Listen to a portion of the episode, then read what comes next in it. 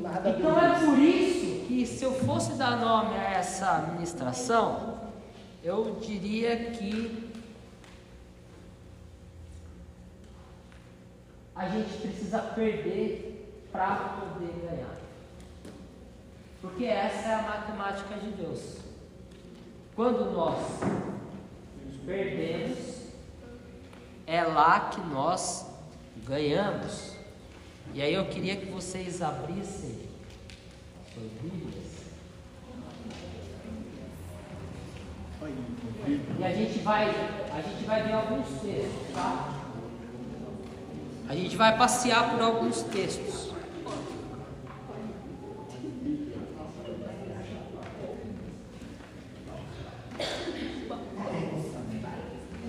Qual é o. Qual é? Primeiro a gente vai abrir em 2 Coríntios. Qual? 2 Coríntios, capítulo 12.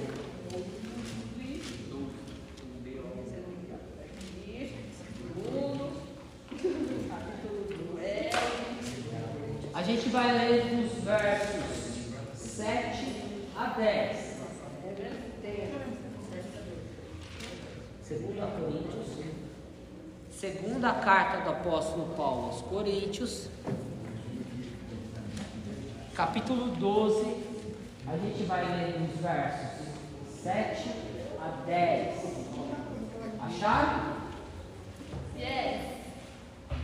Diz assim a minha versão: E para que não me ensoberbecesse, eu não ficasse orgulhoso com a grandeza das revelações, foi-me posto um espinho na carne, mensageiro de Satanás, para me esbofetear, a fim de que não me exalte.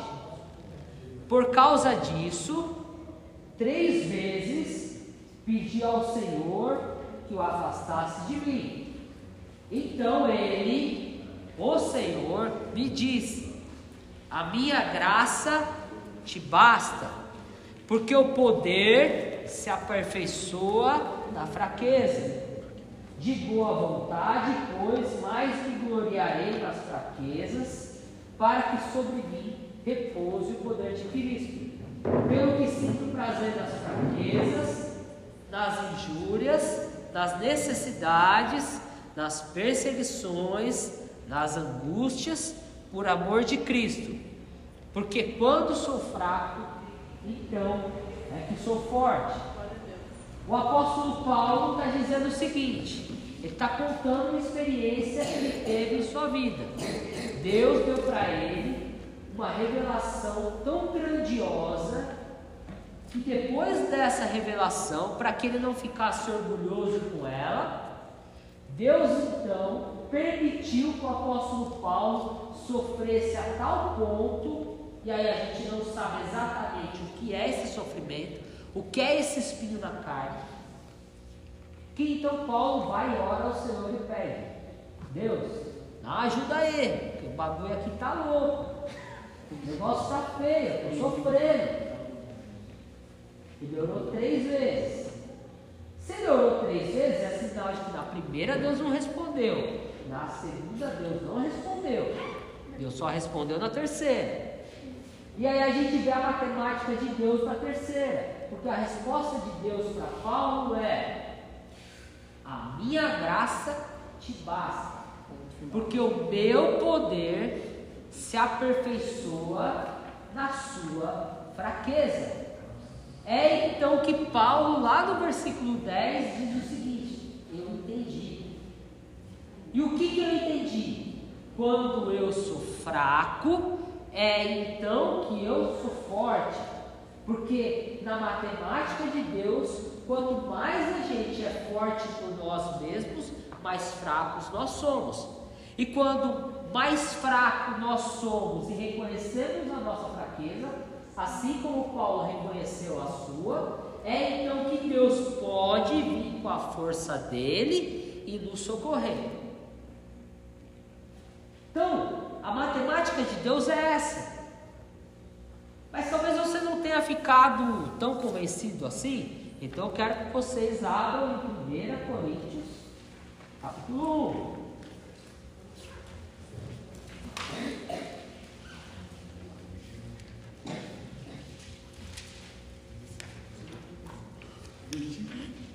A gente vai ler a partir do versículo 18.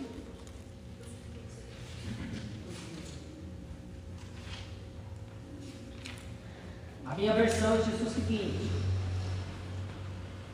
Certamente a palavra da cruz, ou seja, o Evangelho de Jesus Cristo, é loucura para os que se perdem, mas para nós que somos salvos, poder de Deus, pois está escrito: Destruirei a sabedoria dos sábios e aniquilarei a inteligência dos instruídos.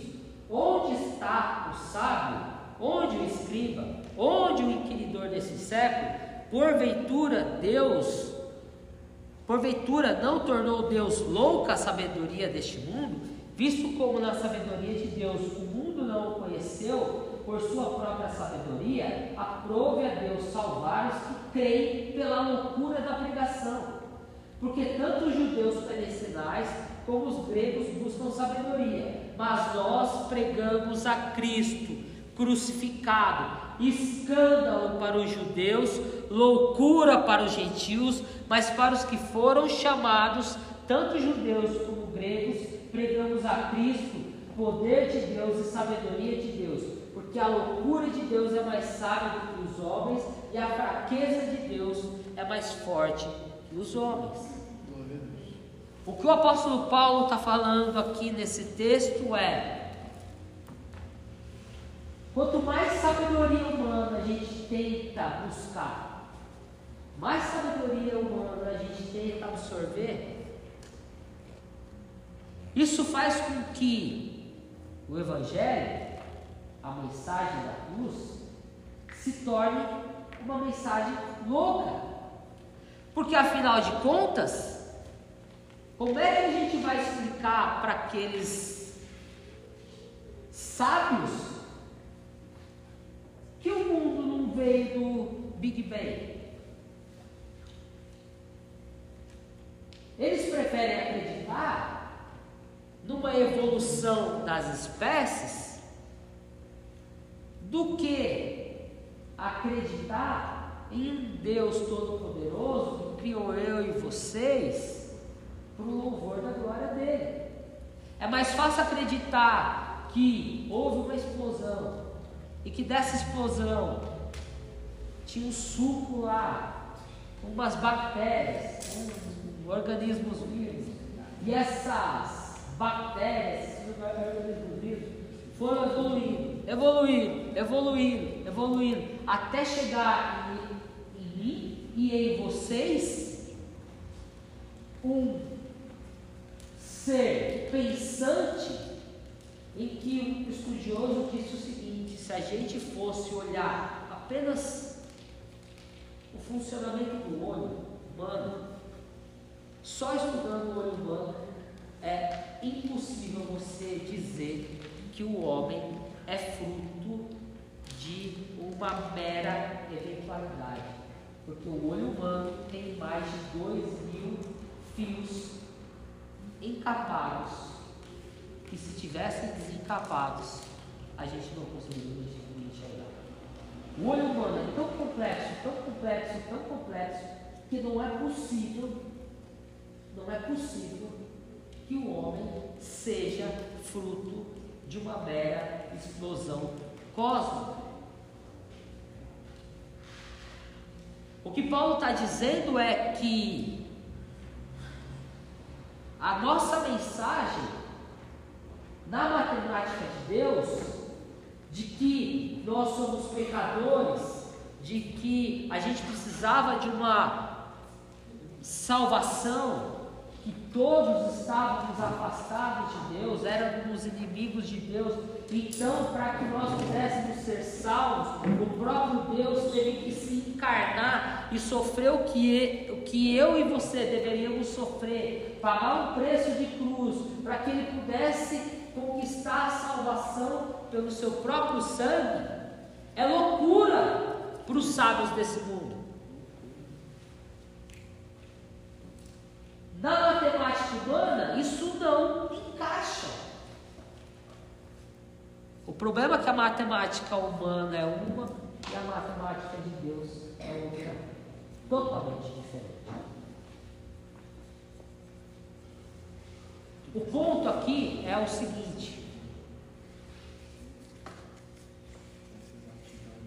se a gente tem de um lado uma matemática humana e do outro lado uma matemática de Deus, em que para que a gente ganhe a vida é necessário que a gente perca a vida?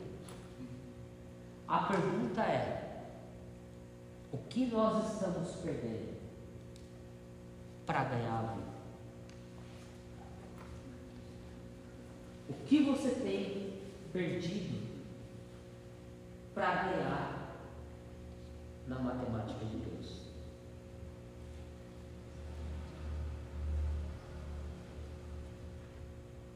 Abram em Filipenses 3, 7.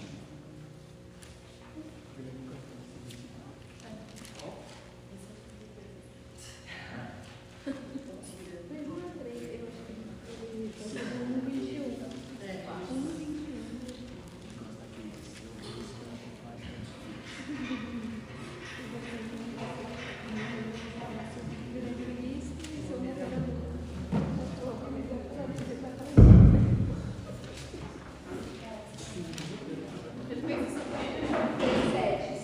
Não, a gente vai ler do versículo 4.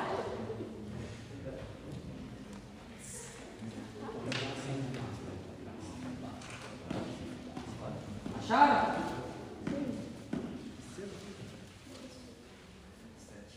Diz o seguinte na minha versão: Bem que eu, Paulo, poderia confiar também na carne.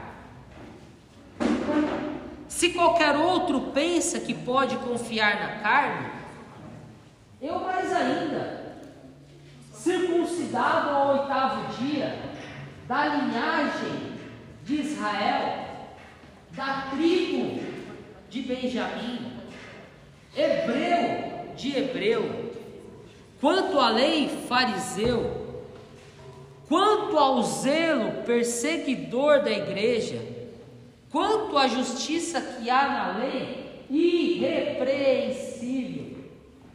Mas o que para mim era lucro, isso considerei perda por causa de Jesus Cristo.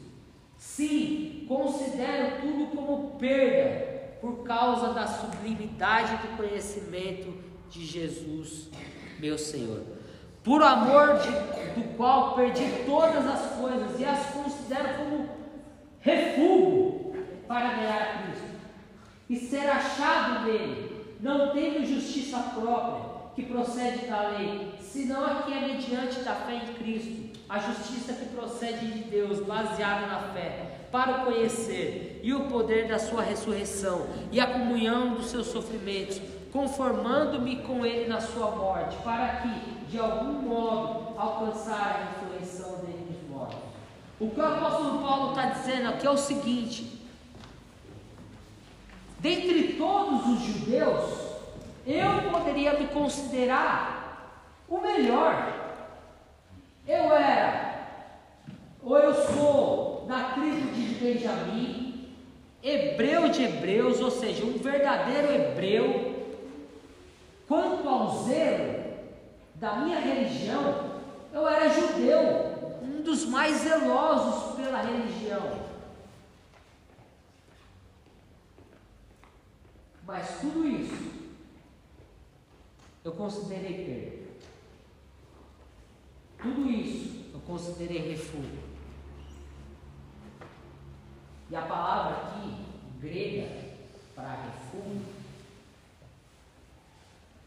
é esterco, cocô, cocô, bosta, merda. O que Paulo está dizendo é o seguinte: tudo aquilo que eu considerava ter alguma importância, tudo aquilo que eu considerava ter alguma relevância na minha vida, quando eu conheci a Cristo, eu considerei aquilo algo imprestável. Eu perdi aquilo que eu tanto é, prezava para que eu pudesse ser achado em Cristo. Mas aí você fala assim, ah, mas quem falou isso foi Paulo. Paulo não é Jesus. É, tá na Bíblia. Então teoricamente é inspirada por Deus. Vamos ver o que Jesus fala. Que é o nosso exemplo maior. Está lá em Mateus 16. Mateus 16 não, Marcos 10, 28.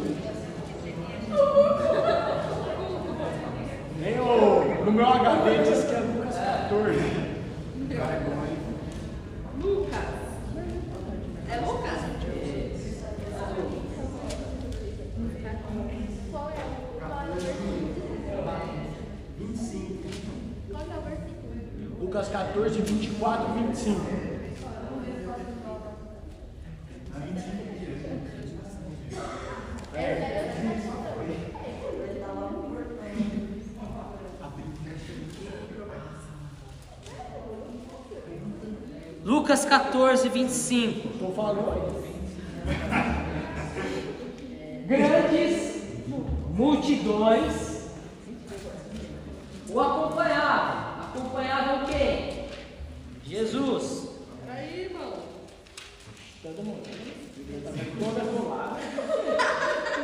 cheio de pó. É, cheio de pó. Amém, glória a Deus.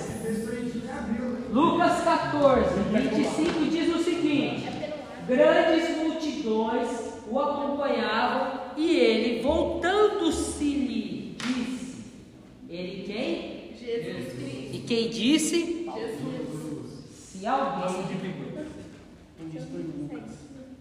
vem a mim e não aborrece a seu pai, sua mãe, mulher, filhos, irmãos, irmãs, e aí da sua própria vida não pode ser meu discípulo. E qualquer que não tomar a sua cruz e vier após mim, não pode ser meu discípulo. Glória a Deus. O que nós temos perdido para ganhar? Porque esse texto É paradoxal. Porque é próprio Jesus falando.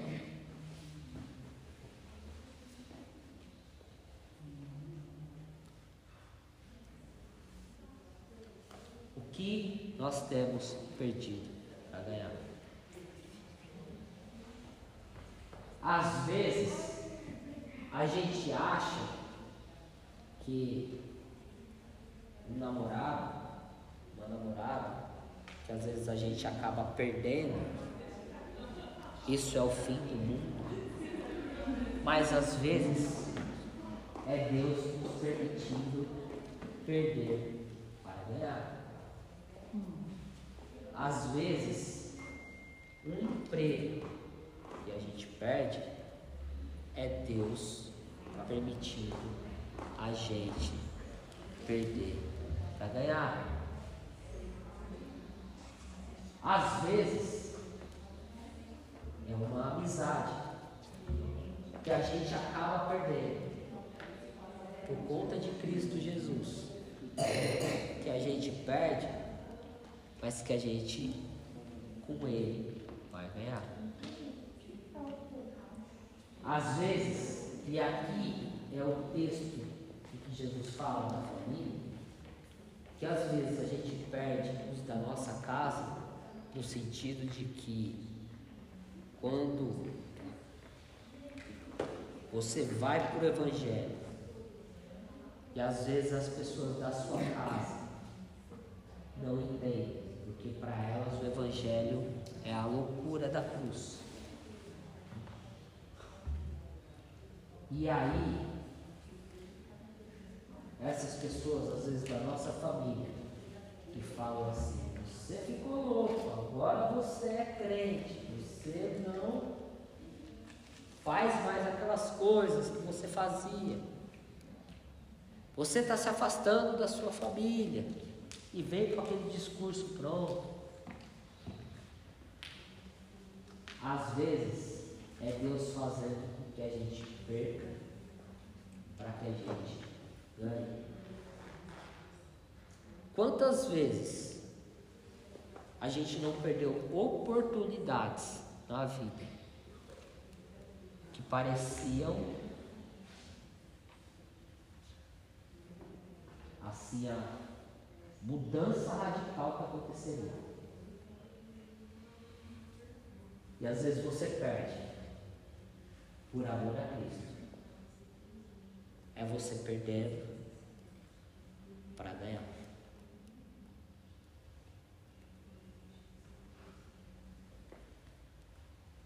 Mas não é só isso. Aí eu quero finalizar abrindo Gálatas 5, 24.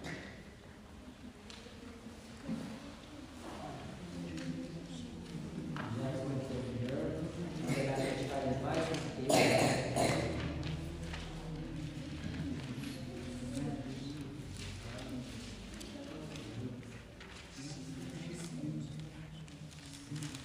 Eu queria que alguém lesse, por favor. Gálatas o quê? Gálatas 5, 24. Queria que alguém lesse, por favor. Ah, eu leio. Aqueles que pertencem a Cristo Jesus crucificaram as paixões e os desejos de sua natureza humana. Uma vez que vivemos pelo Espírito, sigamos a direção do Espírito em todas as áreas de nossa vida. Não nos tornemos orgulhosos, provocando e invejando uns a- aos outros. Lê para mim o vers- só o versículo 24 de novo. Aqueles que pertencem a Cristo Jesus crucificaram as paixões e os desejos de sua natureza humana. Paulo está falando da crucificação da natureza. Às vezes, para a gente ganhar, a gente vai ter que perder o nosso orgulho, a nossa vaidade, o controle das nossas vidas. A gente precisa, às vezes, para ganhar, perder a nossa autossuficiência, ou seja, achar que nós somos autossuficientes e não dependemos de Deus. O poder humano, o que eu posso, eu posso fazer, eu posso acontecer. E a gente precisa perder agora, fazer as coisas para reconhecimento das pessoas. perco, é aí que eu ganho. Glória a Deus. E para encerrar de fato, Mateus 13, 44.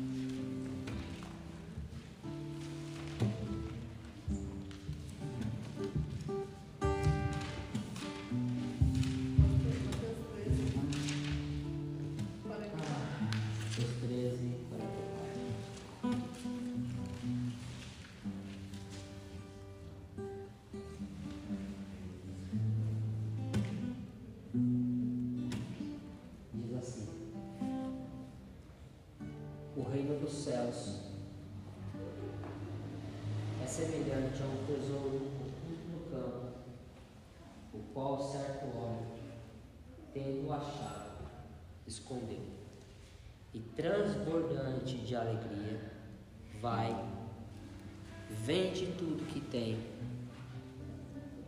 e compra aquele campo.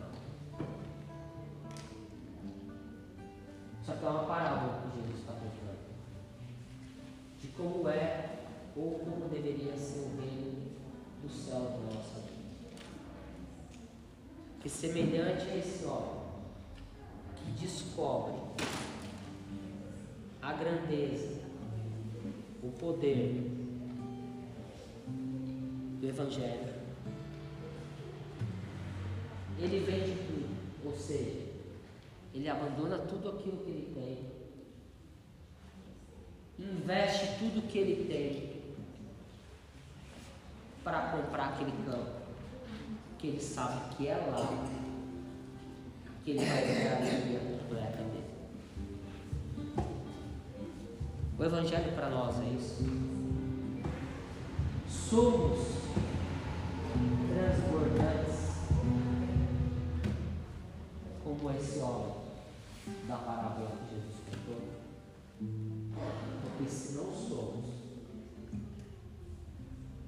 se estamos aqui apenas por uma mera formalidade, se estamos aqui apenas porque decidimos estar aqui no sábado à noite, e não porque nos alegramos de estar aqui para ouvir a palavra do Senhor, a gente precisa perder.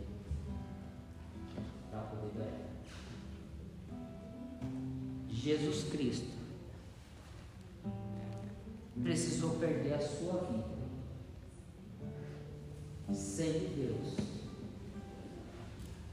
para que ele pudesse ganhar a minha e a sua salvação. Amém. Glória a Deus. Amém. Vamos louvar?